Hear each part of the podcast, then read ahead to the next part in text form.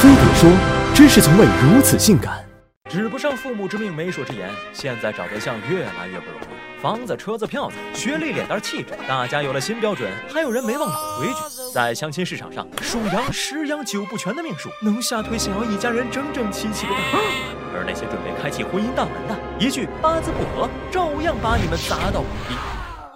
结婚先问老天爷的意思，这事儿最早可以追溯到三千多年前的周朝。当时的一套婚姻六礼规定，合法婚姻必须按纳采、问名、纳吉、纳征、请妻、迎亲六步走，一个都不能少。其中问名就是取来女方的名字、生辰，在祖庙里问一下凶吉。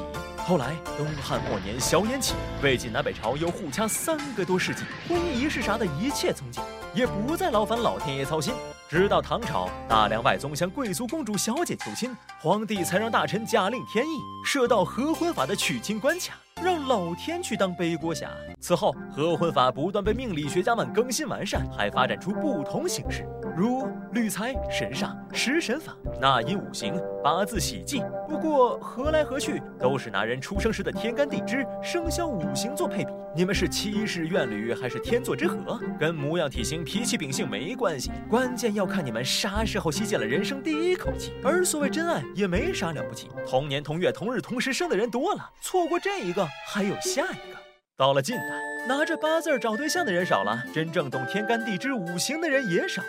此时，操作简单易上手的属相婚配法成了人们合婚的主要参考依据。什么自古白马怕青牛，羊鼠相交一旦休，蛇虎婚配如刀错，兔见龙王泪交流，各种总结实现了从动物特征到人的性格的质的飞跃。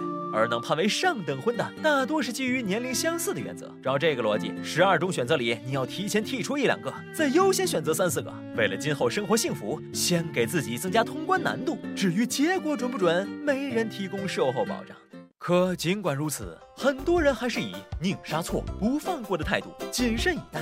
在他们看来，婚姻是女人的第二次投胎，而一个媳妇儿可以兴三代，也可以败三代。这种能改写后半生的大事儿，虽然自己预判不了，但找个懂行的人给个准话总是好的。按照批文办事儿，就有了一切尽在掌握的安全感和趋吉避凶后的满足感。而且由于人们对这事儿的期望值太高，所以偶然的一次碰巧就能被无限放大，为合婚增加几分可信度。所以街头巷为、村头田边有人的地方，就有不听大师言，离婚分家、丧命散财在眼前的江湖传说。不过，古时候是先合婚后结婚再恋爱，好歹不伤感情。现在临门一脚时才说老天不同意，总有情投意合比不上八字不合的苍凉感。其实说到底，合不合八字儿也是在看合不合三观。你若坚持八字不合，那咱俩大概，唉，真的不太合适。超准八字婚配跳楼大放价，九九八九九八，只要九九八。命理大师亲自在线，一对一 VIP 接服，能不能白头偕老？是不是命定真爱？会不会再续前缘？人品、颜值、身家背景，这些通通不需要，即刻输入双方的名字、出生年月、属相，一键知天命，不准不要钱哦。